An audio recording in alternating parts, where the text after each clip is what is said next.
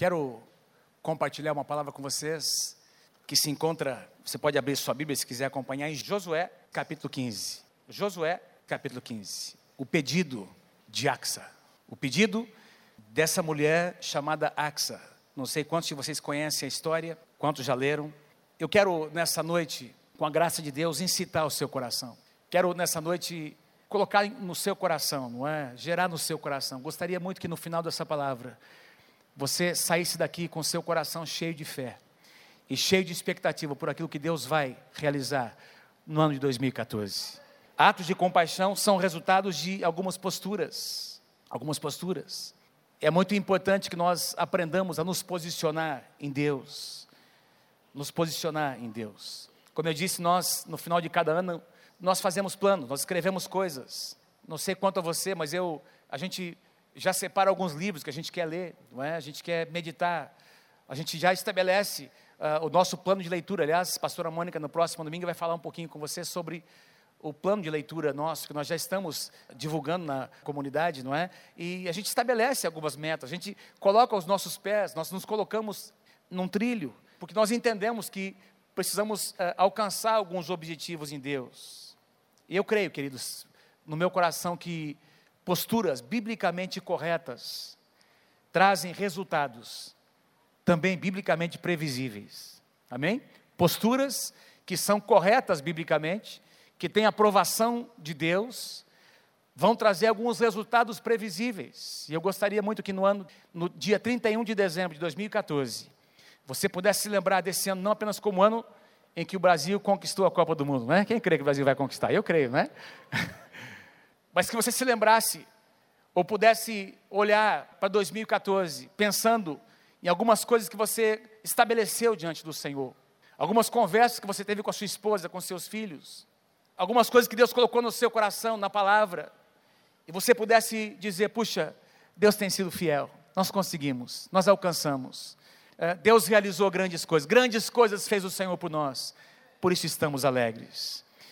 Em Isaías capítulo 1, versículo 19, o profeta declara: Se quiserdes e me ouvides, comereis o melhor desta terra. Se quiserdes e me ouvides, se vocês quiserem e vocês me ouvirem, se vocês ouvirem a minha palavra, se vocês obedecerem a minha palavra, se vocês assumirem algumas posturas, é o que o Senhor nos diz, vocês vão comer o melhor dessa terra. Essa foi a promessa aos filhos de Israel, e eu creio que é a mesma promessa para nós como igreja. Quantos vocês creem que há uma herança para você em 2014? Comereis o melhor dessa terra. Eu creio que cada um de nós tem uma herança no Senhor. E o texto que nós vamos ler conta a história de uma mulher que reivindicou a sua herança. Ela teve uma postura que, aliás, foi uma postura que chamou a atenção, porque em sua época as mulheres, eu ia falar isso mais na frente, mas vou, já vou dizer agora, as mulheres não recebiam herança nesses tempos bíblicos do Antigo Testamento, os, rapaz, os homens recebiam herança.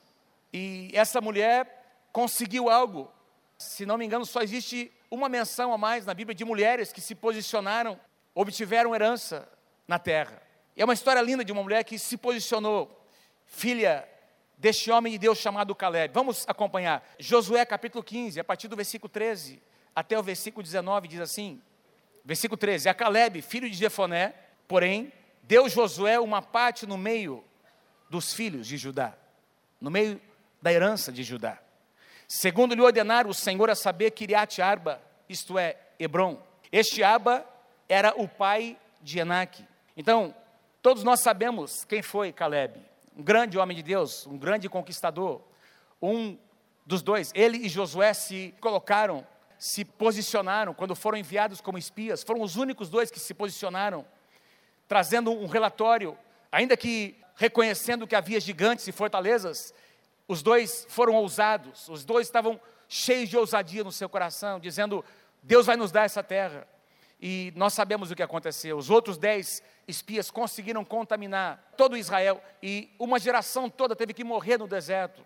E nós estamos aqui vendo a segunda geração entrar na terra e estes dois homens, Caleb e Josué, Josué era o general, Josué assumiu é, o lugar de Moisés na, na liderança da, dessa segunda geração para entrar na terra e Caleb, ainda um guerreiro de, com 85 anos, está agora conquistando esse monte chamado Hebron. E a Bíblia diz que ele teve herança no meio dos filhos de Judá. Uma coisa que me chama a atenção, eu, não, eu nunca tinha observado esse detalhe, Caleb nem fazia parte da tribo de Judá. Aliás, Caleb pertencia aos Edomitas. Caleb saiu juntamente com aquele misto de povo. A Bíblia diz que, juntamente com Israel, saiu do Egito um misto de gente. Muitas pessoas saíram, uma mistura de gente saiu. E Caleb era um desses homens que saíram. Ele nem fazia parte das doze tribos de Israel, mas por causa da sua postura, ele pôde escolher a sua herança na terra.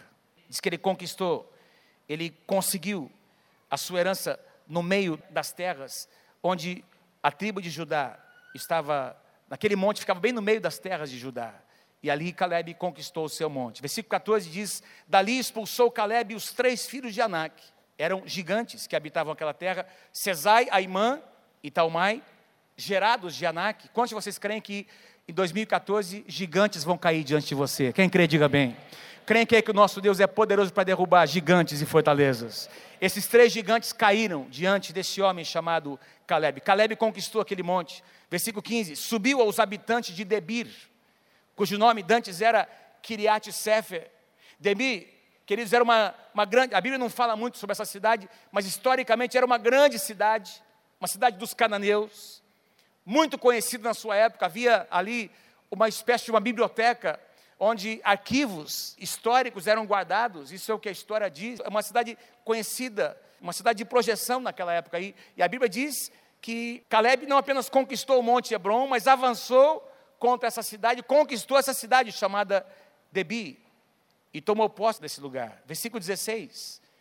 E disse Caleb: A quem derrotar Kiriat Sefer e a tomar, que era exatamente a cidade de Debi, não é? E a tomar, darei a minha filha Axa por mulher. Quem derrotar os gigantes que habitam ali, quem conquistar essa cidade, vai receber como herança a minha própria filha, chamada Axa. Foi o que Caleb disse. Tomou-a, pois, Otoniel, ou Otoniel, filho de Kenaz, irmão de Caleb. Este lhe deu a sua filha Axa por mulher. Então, esse rapaz, sobrinho de Caleb, ele conquista a cidade, e a Bíblia diz que ele recebe, então, Axa por mulher. Quem era Otiniel? Se você depois procurar mais, um pouco mais à frente, no capítulo 3 de Juízes, não precisa abrir agora, a gente não vai eh, abrir lá, Otiniel tornou-se o primeiro juiz de Israel. Depois da morte de Josué, esse rapaz, esse moço chamado Otoniel, tornou-se o primeiro juiz de Israel. Interessante a figura. Como Otoniel, que conquistou aquele lugar, ele lembra, ele pode ser tomado por nós aqui como uma figura do próprio Senhor Jesus, porque ele conquistou aquela terra. O nome Otoniel significa leão de Deus ou força de Deus. Jesus é o leão da tribo de Judá. No livro de Isaías capítulo 53 diz que o braço do Senhor, Jesus, o renovo de Deus, fala sobre ele se manifestou forte. Jesus é o braço de Deus. Otinel significa, aliás, tornou-se o conquistador daquela terra. Jesus foi aquele que reconquistou o plano da redenção. A Bíblia diz que ele se esvaziou de si mesmo para que pudesse completar a obra que Deus havia dado e conquistar o que nós podemos ter hoje, a salvação, a eternidade. Otoniel destruiu os seus inimigos, os inimigos que habitavam aquela terra. A Bíblia diz que Jesus, na cruz do Calvário, venceu todos os nossos inimigos. Em 1 João capítulo 3, versículo 8, diz que ele se manifestou para destruir as obras do diabo. Otoniel tornou-se, como eu disse, o primeiro juiz de Israel, logo após a morte de Josué. Se você for observar depois em Juízes capítulo 3, diz lá que o Espírito do Senhor se apossou, veio sobre Otoniel de tal forma que ele derrotou seus inimigos, e diz lá uma frase interessante, que ele julgou Israel durante 40 anos, e durante os 40 anos em que Otoniel julgou Israel, Deus trouxe paz naquela terra. Deus trouxe paz naquela terra. Jesus, o nosso juiz, veio trazer paz, veio trazer reconciliação entre nós e o nosso Deus. Amém, queridos? Veio trazer paz ao nosso coração. Então, Otoniel é uma figura de um libertador. Jesus é o nosso libertador. Ele casou-se com Axa, eu quero sugerir a vocês aqui que Axa seja tomada por nós nessa noite como um modelo, um exemplo de uma esposa, como a igreja, que é a esposa do Senhor Jesus, deve agir na presença do seu Senhor, do seu Pai. Vamos voltar ao texto lá, versículo 18. Esta, referindo-se aqui a Axa, quando se foi a Otuniel, insistiu com ele para que ele pedisse um campo ao seu pai, ao pai dela. Veja, presta atenção, eles haviam recebido já uma herança, aquela cidade que foi conquistada, uma porção de terra, já haviam recebido como herança, e agora, enquanto ela está sendo entregue, a ideia é mais ou menos essa: quando, enquanto Axa estava sendo levada, trazida para a presença de Otoniel, do seu marido e do seu futuro lar, ela começa a instigar o seu marido, ela começa a insistir com o seu marido, para que ele pedisse ao seu pai um campo com fontes de águas. Olha o que ela faz. Ela insistiu para que ele pedisse um campo ao pai dela, e ela apeou do jumento. Ela saiu, desceu do jumento, desmontou do jumento e se dirigiu ao seu pai. Então Caleb lhe perguntou: Que desejas? Que desejas? Gostaria que você dissesse para quem está ao seu redor: Deus está perguntando a você: O que é que você deseja para esse ano? Pergunte, diga para algumas pessoas: O que é que você deseja para o ano de 2014? O que é que você deseja? Que desejas? Veja, queridos, a Bíblia não mostra aqui, a Bíblia diz que ela está instigando o seu marido, Otuniel, e não diz a resposta. Talvez ele tenha dito: Olha, a minha parte eu já fiz, eu já conquistei a cidade, já conquistei aqueles gigantes. Se você quer alguma coisa a mais, vai lá e peça para o seu pai. É assim que eu entendo, né? Mais ou menos o que aconteceu. A minha parte eu já fiz. Agora, você quer um pouco mais de terra, você quer aumentar o território nosso, a nossa herança, vai lá e peça para o seu pai. Que marido não queria ter uma esposa dessa? Vai lá e pede para o seu pai. Seu pai tem muitas posses. Instiga o seu pai. Eu quero fazer aqui uma aplicação espiritual, porque eu creio que Jesus, nessa noite, está instigando o nosso coração. Vou dizer de novo: Jesus, nesses dias, em momentos de transição como esse, em que nós estamos mudando um ano, em que você abre, você liga uma televisão e, e, os jornais só falam de coisas ruins, você abre uma revista, como nós recebemos hoje, e parece que só tem coisa ruim acontecendo. Deus quer que nós, melhor, Jesus deseja que nós, como a sua noiva, a sua igreja, tenhamos uma atitude diferente e uma postura perante o nosso Pai, o nosso Deus. Amém? Então, da mesma forma como provavelmente o marido dessa mulher instigou, disse: Não, você quer, pede você. E eu creio que Jesus está dizendo para nós nessa noite: Você deseja? Peça para o seu pai. Você deseja algo de bom para sua casa, para sua família? Como o pastor Eduardo ministrou aqui semana passada, relacionamento familiar, recursos, o nosso relacionamento com Deus. Você deseja algo em Deus? Você deseja algo em Deus?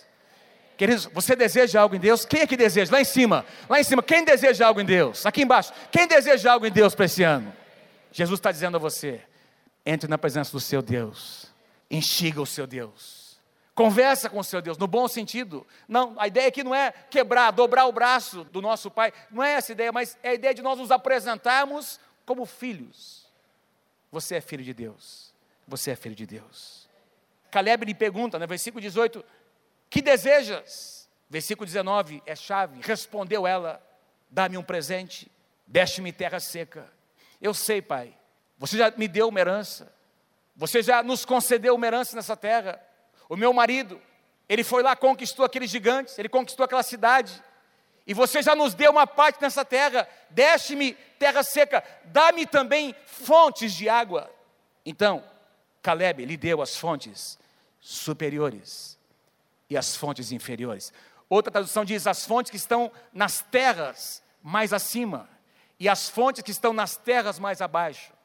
Porque ao redor daquela esse espaço de terra ali onde eles haviam recebido essa herança, ficava numa região chamada região do Negueb.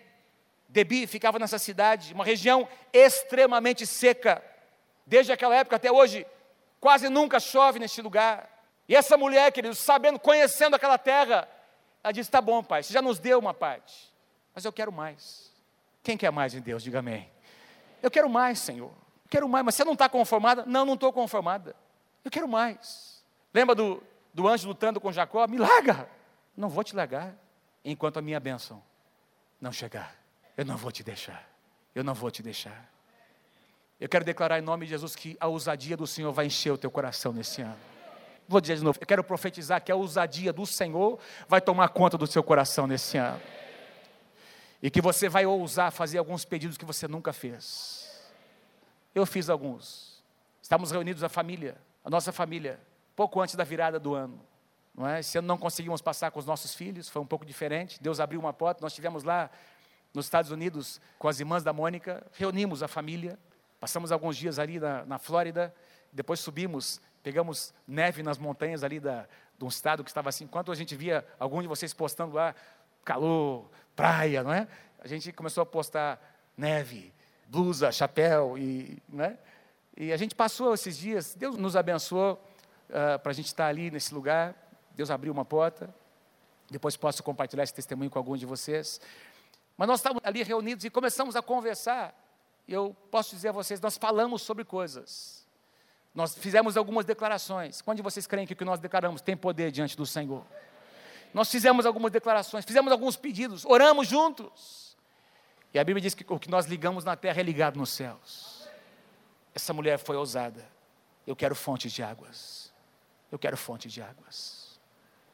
Essas fontes ficavam ali nas proximidades daquelas terras se, como eu disse, se Otoniel é uma figura de Jesus, Axa pode ser tomada como uma figura da igreja. Como nós devemos nos apresentar diante do nosso Pai, pela atitude que ela teve diante do seu Pai. Ela recebeu, diz que ela recebeu as fontes superiores e as fontes inferiores. Veja, quando uma herança era dada no contexto do Antigo Testamento, as heranças que foram distribuídas entre as tribos, elas não poderiam ser repassadas para outras pessoas, sabia disso? permaneciam na família.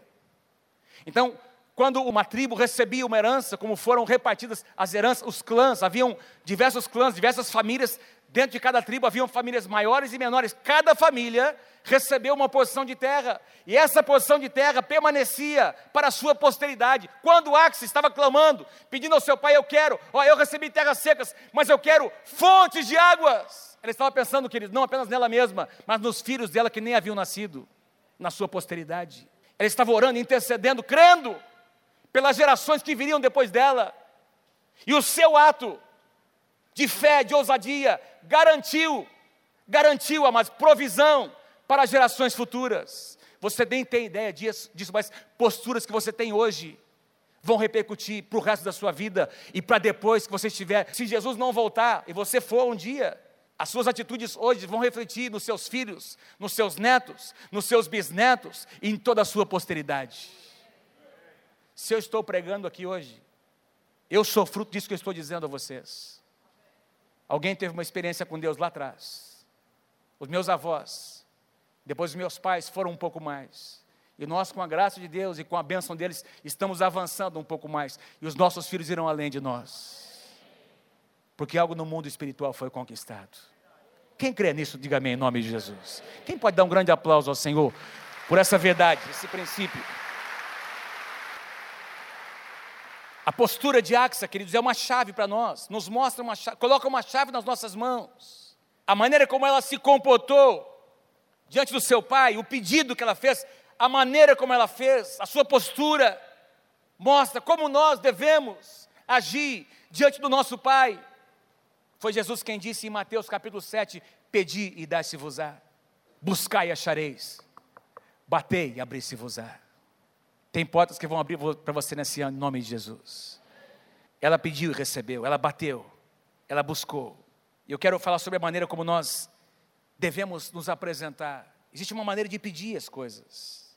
Não é verdade? Quem é pai sabe disso, quem é mãe sabe disso. Às vezes você não quer nem dar alguma coisa para o seu filho, mas dependendo do jeito que ele pede ou que ela pede, você não consegue, o seu coração não consegue se conter. É verdade ou não é, gente? na verdade, na verdade, quem é pai e mãe sabe o que eu estou dizendo. Às vezes você espera que o teu, que teu filho, a tua filha te peçam, sim ou não? Você quer dar, mas você espera uma atitude deles.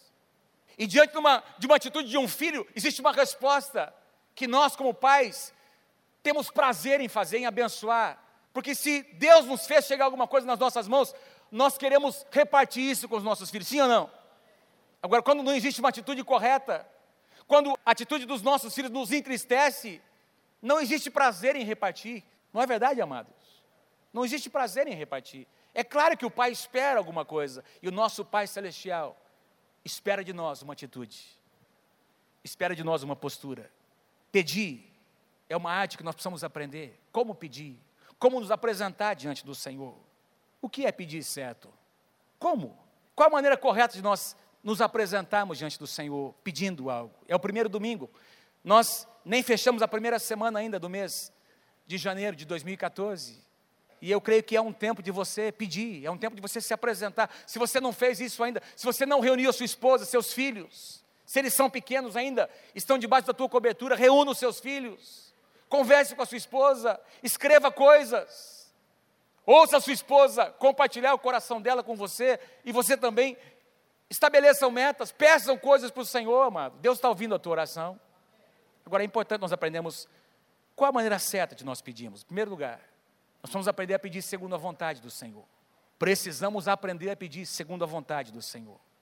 Quando a gente pede alguma coisa, nós vamos avaliar o nosso coração lá no fundo. Por que, que eu desejo isso? Qual é a razão pela qual estou realmente desejando isso que estou pedindo? Tiago capítulo 4, versículo 3. Pedis e não recebeis, porque pedis mal, para esbanjades em vossos prazeres. É o que a palavra de Deus diz. Tem gente pedindo e tem gente que não está recebendo. Tem gente que não recebe respostas de oração. E tem gente brigando com Deus, com a liderança, brigando com a palavra, com a igreja, com os líderes, porque respostas não chegam. Quem já tem um tempo de estrada sabe, sabe disso. Esse é um fato. Simplesmente Deus não responde aos nossos caprichos. Tem gente que pensa que Deus é igual um Papai Noelzão, grandão, bem barrigudão, bem bonzinho, né? Com um saco nas costas, pronto para dar presente para todo mundo. Tem até algumas canções não é, que a gente às vezes ouve, que Deus vai ouvir, vai responder todos os meus sonhos. Mentira. Depende dos sonhos que você tem, que eu tenho. Se os meus sonhos, os seus sonhos estão alinhados com a palavra de Deus e nós pagarmos o preço, Deus vai nos abençoar. Agora, se os meus sonhos, os teus sonhos não têm nada a ver com a palavra do Senhor, com a sua vontade, Deus não vai ouvir. Obrigado pelo amém, é verdade. Deus não vai ouvir. Esse negócio de que todos os meus sonhos vão se realizar, é o que a gente ouve, todos os seus sonhos. Aqueles artistas aparecem, coisa mais linda, né? A vida deles perfeita, né, gente? Mentira, uma vida de mentira, casamentos podres, uma vida depravada. E estão dizendo que todos os desejos vão. Não, nem todos os desejos vão acontecer, depende. Se eu e você estivermos dispostos a, pegar, a, a colocar nossa vontade no altar de Deus e parar para ouvir o que Deus quer dizer, Aí a coisa muda. Aí a coisa muda. Aí as coisas começam a acontecer. Eu tenho aprendido nesse tempo de caminhada com o Senhor, vendo o ministério dos meus pais e na nossa própria experiência, que normalmente Deus não responde como eu quero, nem no tempo que eu quero. Quando vocês creem que Deus nunca chega atrasado? Quem crê, diga amém. Então diga, Deus nunca chega atrasado. Diga assim, Deus tem o seu tempo, a sua maneira, e é assim que funciona. Então, eu e você precisamos conhecer a vontade do Senhor. Qual é a vontade do Senhor? Nós cantamos hoje à noite. Tu fazes com que tudo coopere para o meu bem. Até aquilo que eu nem gosto, que eu nem entendo. Se você olhar para 2013, quantas coisas aí você não entendemos. Mas nós podemos dizer, Deus estava no controle. Ele preservou a nossa vida, Ele guardou a nossa vida, a nossa família, a nossa casa, preservou, nada faltou, sempre houve provisão, Deus realizou a sua vontade, a sua vontade prosperou, e quem tem que se curvar sou eu. Se eu não entendo como Deus age, não é culpa de Deus, eu que estou errado, eu preciso, como é que eu vou entender a vontade de Deus, amados? É gastando tempo na presença dEle. Pastor Eduardo citou aqui domingo passado, você e eu não vamos conhecer a vontade de Deus apenas ouvindo pregações, ouvindo conselhos, música. Não, isso é muito bom, isso vai acrescentar, mas, mas é tua experiência com Deus, é você e Deus, é você abrir a palavra, entrar na palavra, em oração. Hoje de manhã, bem cedinho, acordei cedo para orar por esse culto, estava preparando e eu ouvi algo que eu não consigo ouvir durante o dia, por causa da agitação. Ouvi, sabe o que? O barulho do relógio. Tic-tac, tic-tac. Ué, aquilo me chamou a atenção. Eu sentei na mesa para preparar, eu estou aqui orando e de repente o relógio. Tec, tec, tec, tec, tec, tec. Sabe por quê, queridos? Porque havia um silêncio, era muito cedo, não tinha barulho na rua. E Deus falou comigo naquele momento, quantas vezes eu e você não conseguimos ouvir Deus, porque tem barulho na nossa alma, não é verdade? Nós não conseguimos entender qual é a vontade de Deus.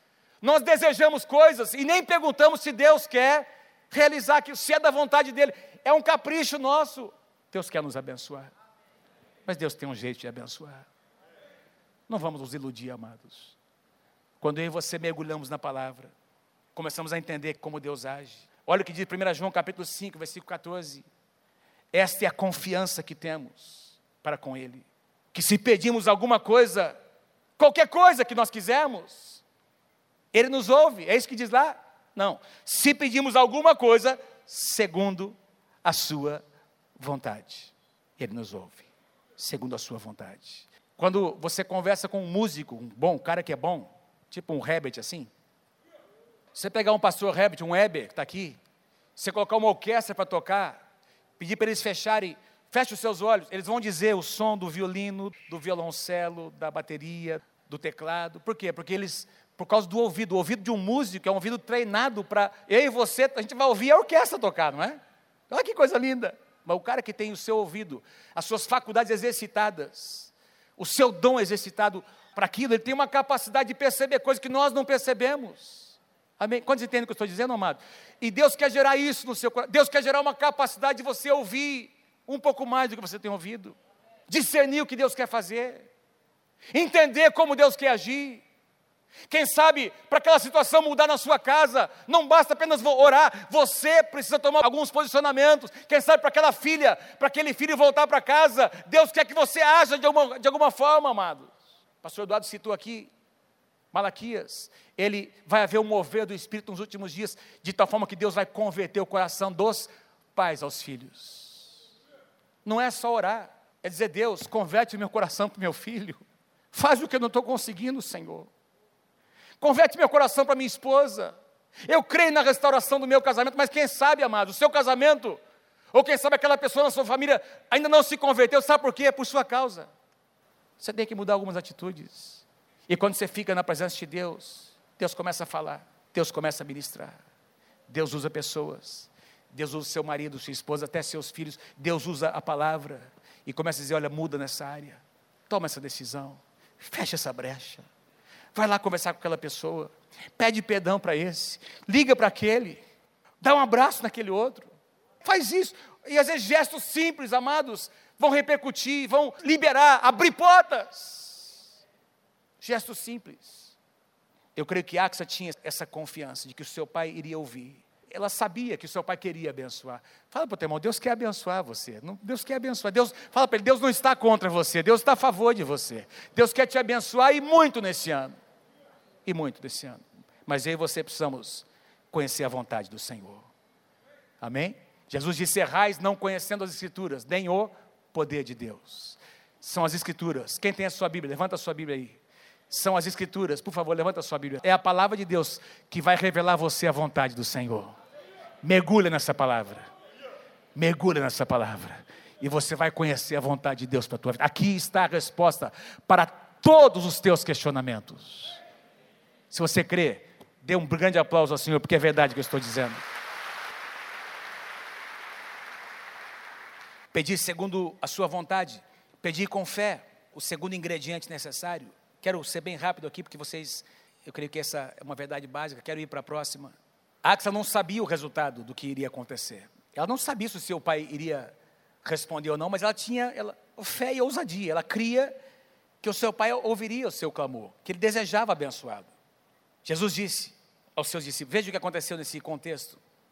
Mateus capítulo 17, verso 18. E Jesus repreendeu o demônio, e este saiu do menino, e desde aquela hora ficou o menino curado. Então os discípulos, aproximando-se de Jesus, perguntaram em particular: por que motivo não pudemos nós expulsá-lo? E ele lhes respondeu: por causa da pequenez da vossa fé. Pois em verdade vos digo que, se tiverdes fé como um grão de mostarda, direis a este monte, a menor das sementes, direis a este monte: passa daqui para colar, e ele passará, e nada vos será impossível. Mas essa casta não sai, ou não se espelhe, senão por meio de oração e jejum. Veja, Deus, Jesus coloca a fé com um posicionamento. Tem que jejuar e orar. Exerça a fé, mas tem que pagar um preço. Tem um preço a ser pago. O saldo de vocês de jejum, de oração, de busca, de tem que aumentar. Então vocês precisam criar um saldo para que a sua fé aumente. É isso que Jesus está dizendo. Ele estava, queridos, constantemente Jesus instigava a fé dos seus discípulos. Jesus expunha seus discípulos a situações como essas. Ele deixava os seus discípulos orarem e depois conversava com eles. Os mesmos discípulos que depois de Atos 2 operaram grandes sinais e maravilhas. Os mesmos. nessas ocasiões aqui, passavam vergonha algumas vezes. Por quê? Porque o seu coração, sua atitude não estava no lugar correto. A sua fé estava sendo desenvolvida. Quantos querem ter a sua fé desenvolvida? Levanta a sua mão. Jesus estava expondo esses homens para que a sua fé fosse esticada. Deus quer aumentar a tua fé neste ano. Eu profetizo sobre a tua vida em nome de Jesus que a fé vai aumentar no seu coração. Vou dizer de novo: a fé vai aumentar no seu coração. E você vai exercitar a fé diante de situações, às vezes contraditórias, não é? Em que você vai impor as mãos, vai orar, vai ser ousado, vai passar, quem sabe, algumas vergonhas. Não tem problema. Ouse crer. Exercita a sua fé. Estes homens, queridos, eles se expuseram. Nós não poderemos, queridos, tocar nossa cidade com atos de compaixão sem nos expor como igreja. Tivemos as casas de paz, muita gente correspondeu, mas teve algumas pessoas que não corresponderam. Teve algumas pessoas que abriram sua casa, teve uma, duas, três reuniões, da terceira fecharam as não quiseram mais. Amém? Não tem problema. Nossa parte nós fizemos. Quantos entendem o que eu estou dizendo? Amém? Quando você age em fé, quando você se coloca nas mãos de Deus para agir em fé, você não está vendo o resultado ainda, mas você exercita aquele nível de conhecimento que você tem, de depósito que está na sua vida. Agora, para que a sua fé aumente, o depósito tem que aumentar. A sua comunhão com Deus. Os seus atos de ousadia, vou falar sobre ousadia daqui a pouco, não é? As suas tentativas. Você prova a fé que está no seu coração, e é assim que a sua fé é exercitada. Mais de uma vez, Jesus elogiou a fé de algumas pessoas.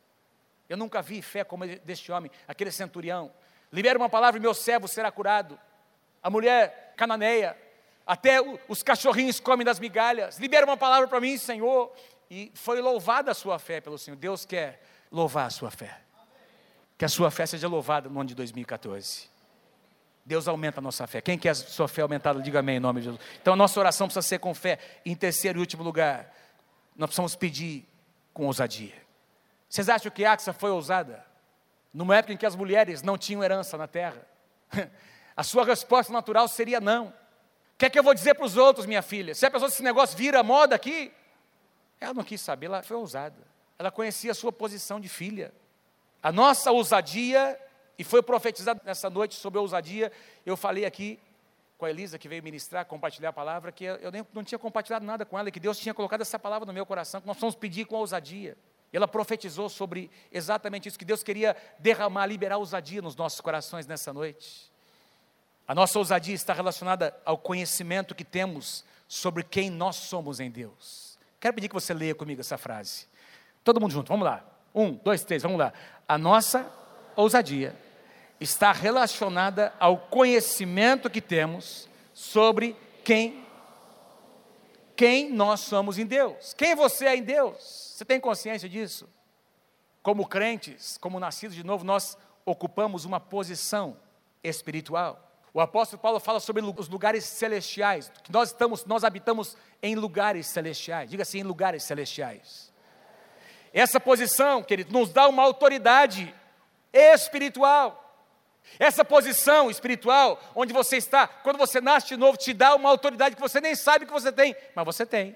O diabo sabe que você tem. Os demônios sabem que você tem. Qualquer um de vocês aqui nesse salão pode tem o poder em Deus para expulsar os demônios. Vou dizer de novo, alguns não acreditaram. Qualquer um de vocês. Ai, pastor, não sei se eu concordar, vai que eu saio ali fora e eu, eu, parece um bem na minha frente ali, né? Vou repetir de novo. Qualquer um de vocês que estão me olhando tem poder e autoridade em Deus para expulsar demônios. Diga amém se você crê. Qualquer um de vocês, qualquer um de nós.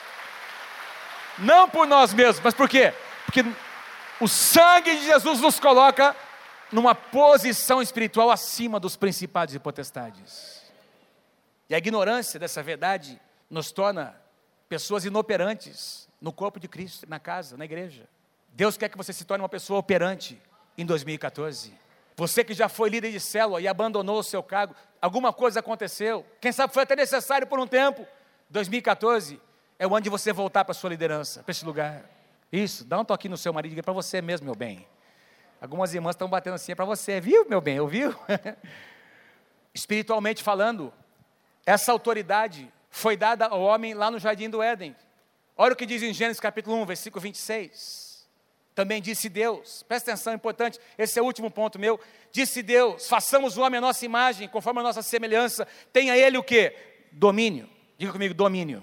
tenha ele domínio sobre os peixes do, do mar, as aves do céu, os animais domésticos, sobre toda a terra e sobre todos os répteis que rastejam pela terra. Então, essa passagem nos mostra que nada nessa terra estava acima da autoridade que Deus deu ao homem, que Deus havia dado ao homem.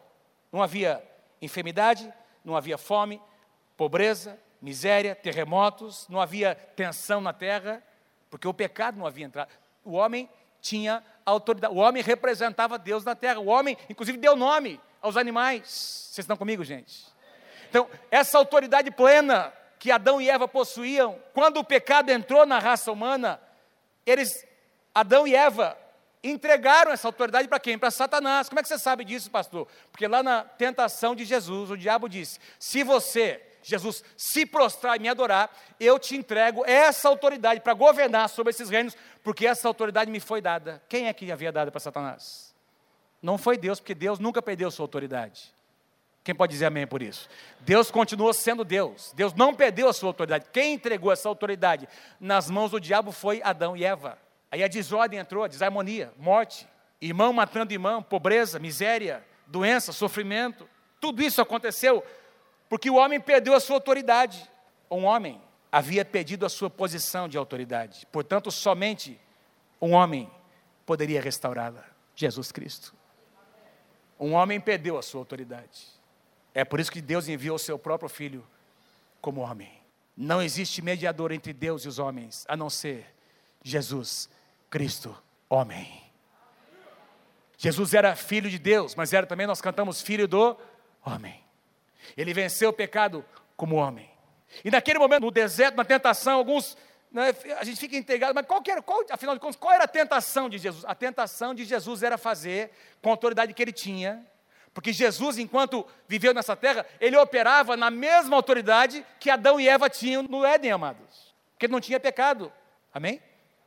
A autoridade que Adão e Eva tinham lá no Éden, Jesus tinha, ele operava, ele movia nessa autoridade. E a grande tentação de Jesus era fazer o que Lúcifer fez: usar da sua posição para tentar usurpar, usar da sua autoridade em proveito próprio, como Adão tentou fazer, como Adão fez, aliás, e perdeu, como Lúcifer havia tentado fazer e perdeu o seu lugar no Senhor.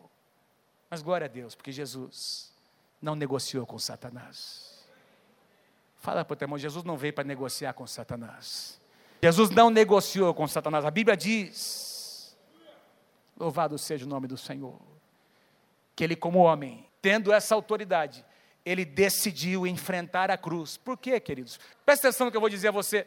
Por que, que Jesus enfrentou a cruz? Para que ele pudesse resgatar sobre si essa autoridade. Não, ele já tinha essa autoridade. A autoridade que Deus havia dado para Adão estava sobre Jesus. Jesus, amados, estava reconquistando a minha autoridade e a sua autoridade lá na cruz do Calvário.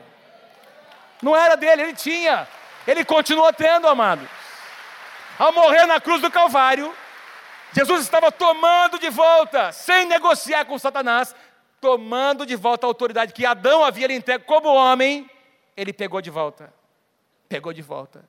E ele disse: Agora eu entrego essa autoridade para a minha igreja. Ide, fazer discípulos de todas as nações, batizem, curem os enfermos, façam as mesmas obras e obras maiores do que as que eu fiz, porque eu vou para junto do meu Pai, eu libero sobre vocês a minha autoridade que eu tomei das mãos de Satanás, aliás, a autoridade de vocês, que Adão entregou lá no Éden eu entrego de volta a vocês. Apocalipse capítulo 1, Jesus diz para João, naquela visão, na ilha de Patmos: Eu sou o primeiro e o último, e aquele que vive. Eu estive morto, mas eis que estou vivo pelos séculos dos séculos, e tenho o que, amado, nas minhas mãos? Eu tenho as chaves da morte e do inferno. Sabe o que essa passagem diz para mim? Que Jesus desceu lá no inferno, sem pedir licença e arrancou das mãos de Satanás as chaves que estavam nas suas mãos, as chaves da morte. E a Bíblia diz que no último dia, quando ele vier, esse será o último inimigo a ser vencido, a própria morte, amados. Jesus já venceu na cruz do Calvário. Pode aplaudir mais forte porque é verdade. Jesus venceu a morte. Jesus tomou as chaves que abrem portas para nós. Lá na cruz do Calvário, amado.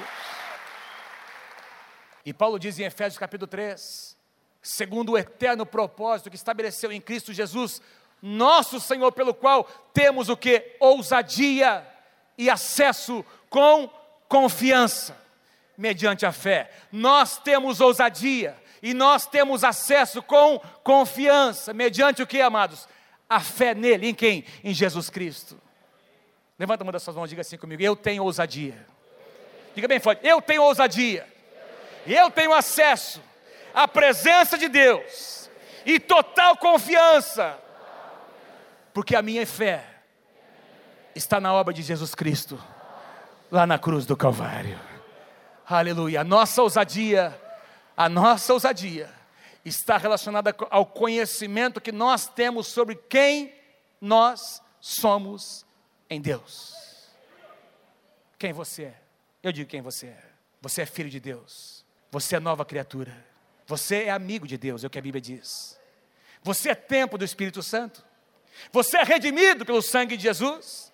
Você é salvo do pecado. Você é abençoado. Você é aceito em Deus. Você é amado. Você é luz. Você é sal. Você é um sacerdote de Deus. Você é livre. Você é mais que vencedor no Senhor Jesus. É o que a palavra de Deus declara sobre a tua vida. E muito mais. Quando nós sabemos quem nós somos, nós agimos em ousadia e pedimos em ousadia, porque nós sabemos que Ele vai nos ouvir. Se você crê de todo o teu coração nessa palavra, dê mais um aplauso